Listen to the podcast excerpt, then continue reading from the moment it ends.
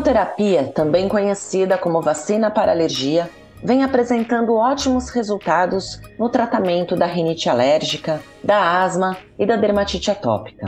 Neste episódio, o coordenador do Departamento Científico de Imunoterapia da ASBAI, Dr. Fernando Aristrup, explica as diferenças entre a imunoterapia sublingual e a imunoterapia subcutânea e fala sobre a importância do médico alergista e imunologista conduzir esse tipo de tratamento. Ainda neste episódio, você vai conhecer os principais pontos das diretrizes brasileiras para imunoterapia com alérgenos no tratamento da rinite alérgica. Acompanhe. Doutor Fernando, muito obrigada pela participação aqui no podcast da Asbai. É, obrigado pelo convite. Mais uma vez, é, é bom estar aqui com as BAE, as pessoas que acompanham o nosso podcast. A imunoterapia ela está indicada para quais tipos de alergias? Nós temos três doenças que a imunoterapia comprovadamente tem resultados espetaculares: rinite e asma alérgicas, e nos últimos anos também vários trabalhos demonstraram a eficácia no tratamento de pacientes com dermatite atópica. É, classicamente, a rinite e a asma são as doenças mais focadas há mais de 100 anos, é uma, uma forma de tratamento que existe há mais de 100 anos, mas muitos pacientes também têm se beneficiado com o tratamento de imunoterapia para dermatite atópica. O senhor citou agora que a, a imunoterapia ela tem mais de 100 anos, porém... Tem mais de 100 anos. É, porém, recentemente, é, eu vi na imprensa divulgando que tinham descoberto a vacina contra a alergia, né, a vacina para alergia. E isso é uma fake news, a gente pode falar isso? Porque, na verdade, ela existe há mais de 100 anos. Podemos, e assim, é até oportuno a gente comentar sobre isso. É, eu costumo dizer que nós estamos passando por uma situação muito difícil no mundo inteiro, de fake news em todas as áreas do conhecimento. E na alergia e imunologia, na medicina, isso não é diferente. As pessoas falam de tratamentos que não tem comprovação para determinadas doenças como se fossem milagrosos. As pessoas dizem que fazem novas descobertas. Então, esse é um, é um período nebuloso né, da história da comunicação e, consequentemente, a comunicação em área de saúde também isso está acontecendo. Então, eu gostaria até de dar um alerta para as pessoas. Né?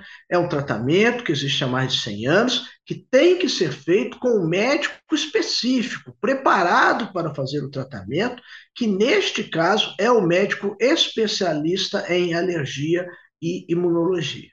Eu até tenho uma perguntinha aqui sobre isso, mas vou fazer um pouco mais para frente.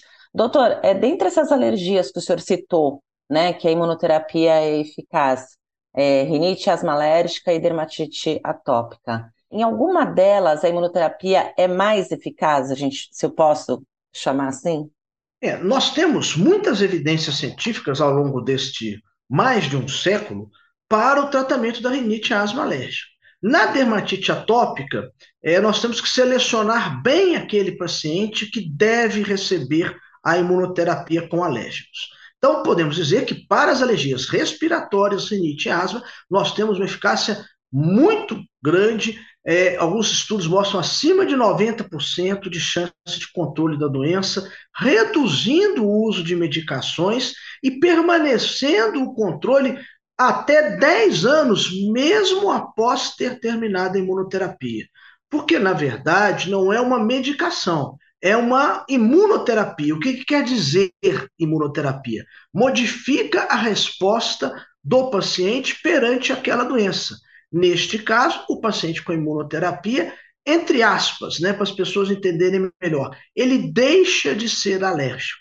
Mas então, nós estamos hoje com essa possibilidade da dermatite atópica também ser utilizada a imunoterapia como tratamento, mas o grande conhecimento que nós temos ao longo de mais de um século é para asma e rinite alérgicas.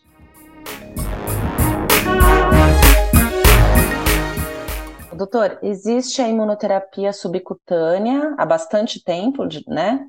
Que é aplicada como uma injeção, e a imunoterapia sublingual, que é mais recente. Quais as principais vantagens e desvantagens de cada uma delas? É, muito bem, isso é muito bom a gente esclarecer né, para as pessoas. A subcutânea é aquela que existe lá desde os primórdios, de quando iniciamos a fazer imunoterapia. A sublingual é, surgiu na Europa na década de 80, final da década de 80, com a finalidade de ter um procedimento mais seguro que pudesse ser feita aplicação pelo próprio paciente em casa. Então, esta é uma das diferenças. A imunoterapia subcutânea é a clássica, tem resultados espetaculares, mas ela deve ser feita sob supervisão do médico, de preferência do médico que prescreveu o tratamento. E as pessoas devem ficar no consultório do médico em observação por pelo menos 30 minutos. Por que, que isso tem que acontecer na subcutânea, que são as injeções? Porque existe chance de reações, inclusive de reações sistêmicas. Os estudos mostram que a subcutânea, embora tenha essa chance de reação, tem também um excelente perfil de segurança. Mas, como reações podem acontecer, tem que ser feito com supervisão médica adequada. A sublingual, ela é feita de maneira diferente. Ela é feita em casa, pelo próprio paciente, porque o perfil de segurança dela é muito maior. Também nós temos é, esquemas de aplicação diferentes. Na subcutânea, inicialmente, as aplicações são semanais, depois quinzenais, depois mensais. E aí fica um mês, ou depois até de dois, dois meses, por um período de três a cinco anos de tratamento. Na sublingual, a aplicação é em casa, mas é diariamente. Então, esta é uma diferença. As doses que o paciente recebe são menores e é por uma outra via de aplicação que traz mais segurança. Portanto, neste caso, não precisa ser feito no consultório do médico alergista imunologista. Essa é a principal diferença, a segurança. Embora tenhamos segurança na subcutânea, a sublingual tem um perfil de segurança ainda maior. A eficácia. As duas têm eficácia comprovada. Entretanto, alguns estudos mostram que os resultados podem ser mais rapidamente obtidos na subcutânea. Então, tem pacientes que respondem no primeiro mês de tratamento, já tendo o controle das doenças alérgicas.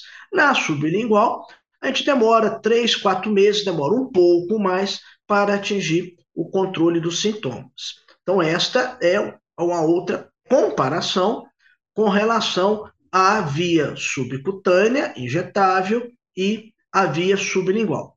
Portanto, as duas têm eficácia, mas o perfil de segurança é diferente e deve ser aplicado de maneira diferente.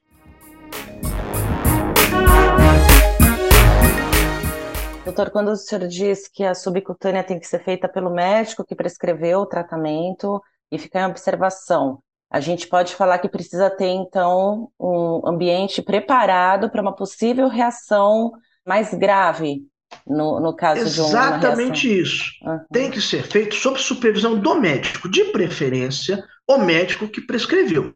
Poderia ser um outro médico que também estivesse preparado para atender reações.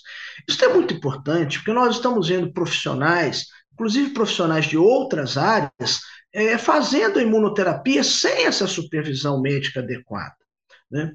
É, então, isso é, é muito importante. Isto é uma regra mundial, é uma regra que existe na Europa, nos Estados Unidos e no Brasil, está em todos os consensos médicos. Isso vai trazer segurança para o paciente e garantia de eficácia. Porque quando você utiliza ela sob tratamento, você consegue controlar melhor as doses e o esquema que está sendo preconizado para aquele paciente. Entendendo que a imunoterapia é um tratamento personalizado. Cada pessoa vai ter um tipo de vacina que pode ser diferente, que é específico para o que foi observado no resultado do teste alérgico. Por isso que a imunoterapia com alérgenos também é chamado de imunoterapia específica. Ela é personalizada para cada paciente. Doutor, a imunoterapia ela pode ser recomendada para qualquer faixa etária, desde criança até o Pode sim. Quer dizer, quase todas as faixas etárias. A gente recomenda acima de dois anos, eu já posso fazer a via sublingual, e acima de 5 anos, a via subcutânea, a imunoterapia subcutânea. Isso é outro dado importante. A gente vê muito crianças abaixo de 5 anos fazendo imunoterapia subcutânea, o que aumenta ainda mais a nossa preocupação com segurança. Então, imagine bem, uma criança de 3 anos fazendo injeções em casa pela mãe, sendo que esta imunoterapia pode ter reação e a criança com 3 anos ela não sabe nem dizer que ela está tendo algum sintoma diferente, ela não sabe dizer que está tendo, por exemplo, uma crise de asma. Né? Os pacientes podem desenvolver quadros de broncoespasmo, por exemplo, quando submetidos à imunoterapia. Broncoespasmo é a falta de ar. Então, tudo isso tem que ser feito com muito critério. As indicações são: sublingual pode ser utilizado acima de dois anos de idade. Subcutânea pode ser realizada acima de cinco anos de idade. Com relação aos idosos, nos últimos anos a gente vem observando uma eficácia muito interessante nos idosos. Então, idosos que têm um estado de saúde legal, que têm a indicação para imunoterapia, podem receber imunoterapia. Talvez eles precisam de doses um pouco mais fortes, precisam de mais tempo de tratamento, porque eles demoram um pouco mais a responder ao tratamento. Mas também pode ser feito em idosos.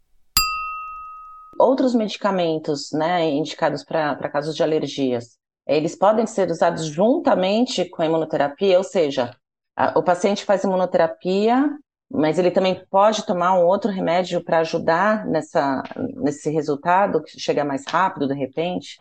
Isso é muito legal a gente esclarecer isso para as pessoas. Olha como é o raciocínio que nós temos que ter para fazer um tratamento com imunoterapia. Qual é a diferença do tratamento de imunoterapia para o tratamento com medicações? Vamos pegar um caso de asma, por exemplo. Paciente de asma que usa as famosas bombinhas. As bombinhas, elas controlam a doença e abrem os pulmões quando o paciente tem falta de ar. Mas elas não atuam na causa da doença. Por isso que o paciente fica a vida inteira utilizando as medicações, alguns períodos ele para, depois volta a utilizar, mas a vida inteira ele fica com a doença em atividade, tendo períodos de melhora e períodos de piora.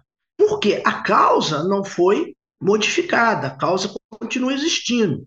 No Brasil, as principais causas são reações de hipersensibilidade, alergia aos ácaros da poeira domiciliar e pelo de animais, cão e gato. Mas principalmente são os ácaros da poeira domiciliar, a poeira que fica dentro de casa.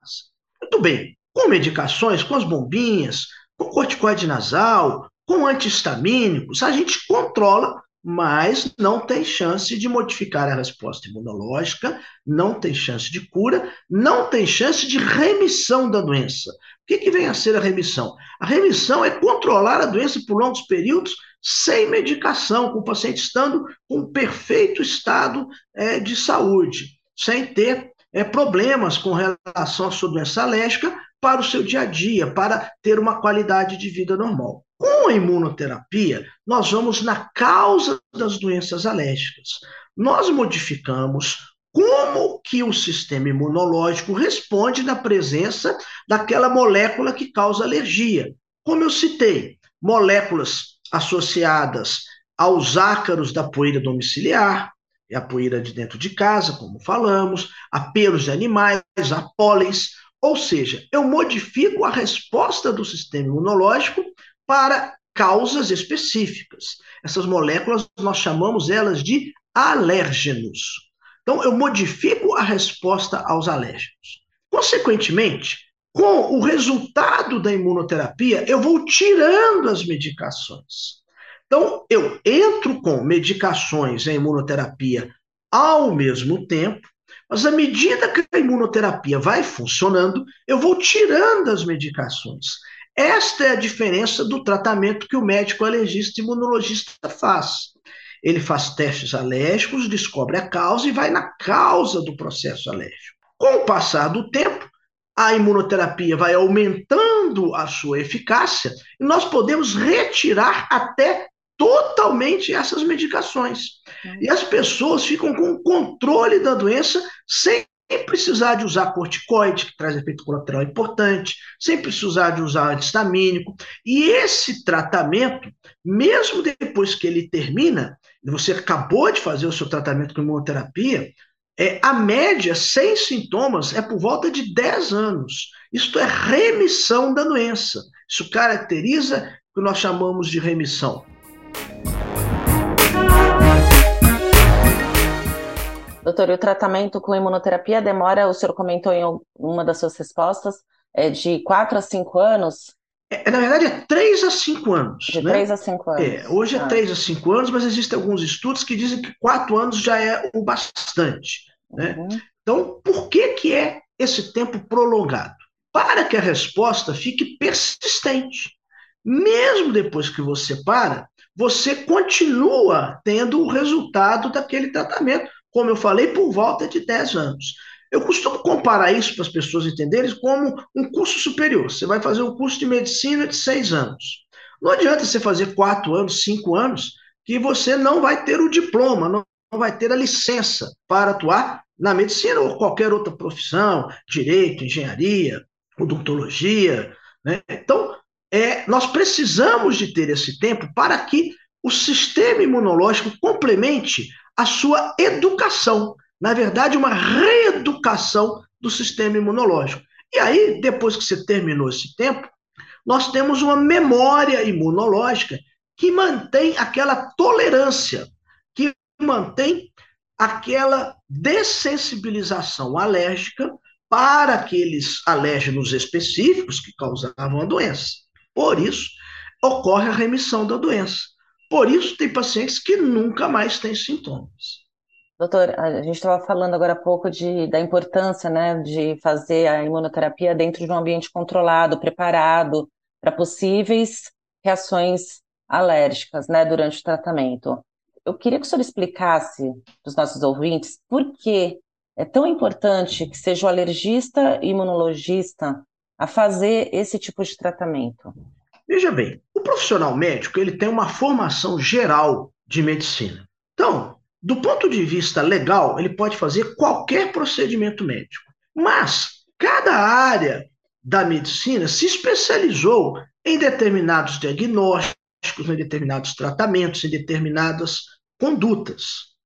Então, é, para você poder fazer esse tratamento, você tem que se especializar em alergia e imunologia, para você ser um profundo conhecedor das doenças alérgicas, um profundo conhecedor da resposta imunológica do organismo, para que você faça o tratamento adequado para cada pessoa, ainda mais que é um tratamento personalizado. Além disso, como é um tratamento que tem riscos, né, nós estamos tratando de doenças que podem ser graves, que podem levar ao óbito. Por exemplo, a asma leva é, ao óbito, em média, sete pessoas por dia no Brasil. Nossa, e as pessoas podem ter crise de asma com a imunoterapia se ela não for prescrita e acompanhada adequadamente. Então, consequentemente, o profissional tem que estar preparado para isso, tem que ser especializado e tem que ter um consultório com infraestrutura adequada e com medicamentos adequados para atender possíveis reações que possam vir a acontecer. Então, não é simples, né? não é um procedimento que outras especialidades médicas têm formação para executá-lo. Da mesma maneira que nós, da alergia imunologia, não fazemos tratamento e procedimentos que são de conhecimento de outras especialidades. Recentemente, a ASBAI realizou um evento para debater as novas diretrizes de imunoterapia no tratamento da rinite alérgica. Eu vou pedir para o senhor fazer os destaques, contar para a gente os destaques dessas diretrizes, o que o senhor pode trazer de novidade para os nossos ouvintes e principalmente os ouvintes especialistas em alergia e imunologia. Muito bem. No final do ano passado, nós publicamos o Consenso Brasileiro de Imunoterapia com Alérgenos na revista da Associação Mundial de Alergia, onde nós colocamos os, os, as regras gerais para o exercício e o manejo da imunoterapia na alergia e imunologia no Brasil. E no início deste ano, mais precisamente em maio deste ano, nós publicamos as diretrizes da imunoterapia com alérgico, especificamente para a rinite alérgica, para o tratamento da rinite alérgica.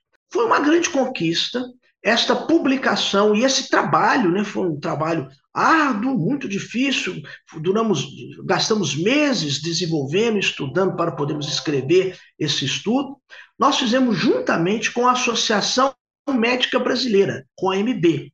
Isso, então, passou a ser uma diretriz nacional publicada em conjunto pela Associação Médica Brasileira, AMB, e pela Associação Brasileira de Alergia e Imunologia, ASBAI.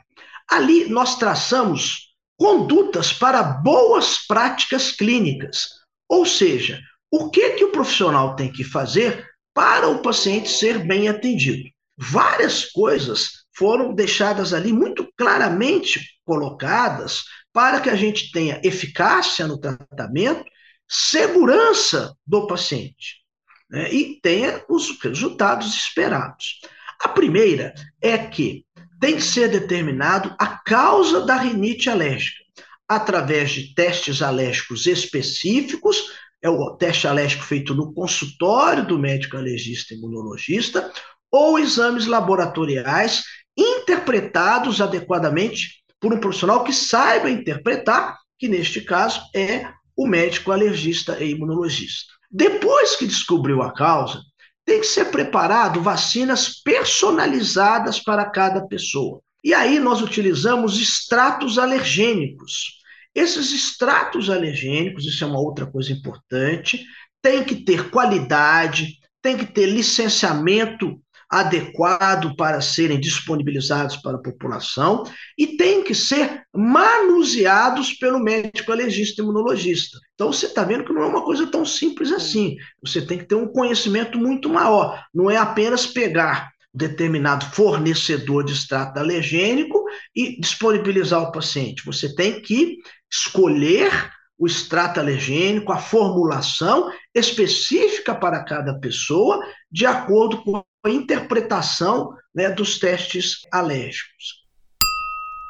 Outra questão importante, deixamos claro quando nós temos que utilizar imunoterapia subcutânea, em qual idade, nós já falamos, acima dos 5 anos, e que a sublingual pode ser uma possibilidade a partir dos dois anos de idade.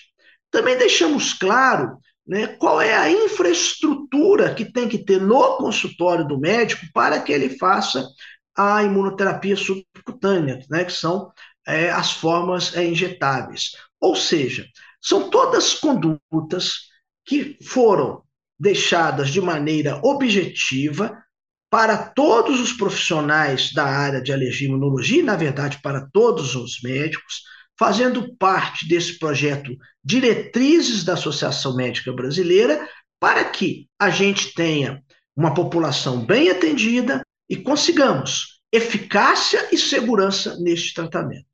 Doutor, é, inclusive, para quem está ouvindo, na descrição desse episódio eu vou deixar o link para essas diretrizes. Quem quiser acessar para conhecer profundamente o documento, então vai ficar é, disponível na descrição do episódio. Para terminar a nossa conversa de hoje, Alguma mensagem que o senhor gostaria de deixar para os nossos ouvintes? A mensagem que a gente tem é muito simples, né? É que as pessoas hoje é, busquem o um melhor atendimento médico, acreditem na ciência, entendam que cada especialidade médica tem uma formação adequada para cada tipo de tratamento, que nós precisamos de ética, que nós precisamos de seriedade. E por último, você que tem rinite alérgica, que tem asma, que tem dermatite atópica, saiba que nós temos uma possibilidade muito grande de modificar a resposta do sistema imunológico, controlar a sua doença alérgica, reduzir o uso de medicações e até mesmo obter uma remissão da doença por períodos é, prolongados. A imunoterapia com alérgenos evoluiu muito e nós podemos te ajudar, podemos ajudar seus familiares. Enfim, o avanço da medicina, o avanço da alergia e imunologia né, está dando possibilidade de conseguirmos melhorar cada vez mais a vida das pessoas alérgicas. Doutor Fernando, muito obrigada por sua participação aqui no podcast das VAI. Eu que agradeço a oportunidade e você aí que acompanha o podcast das BAI, continue com a gente. Tem dicas sobre um monte de coisa, alergia alimentar, urticária, ou seja, nós queremos é, estar junto com a população para que a qualidade de vida das pessoas melhore cada vez mais. Conte com os médicos das BAI, conte com a ASBAI. Um grande abraço. Na descrição deste episódio você encontra o link para conhecer em detalhes as diretrizes brasileiras de imunoterapia no tratamento da rinite alérgica. Obrigada por ouvir o podcast da Asbai.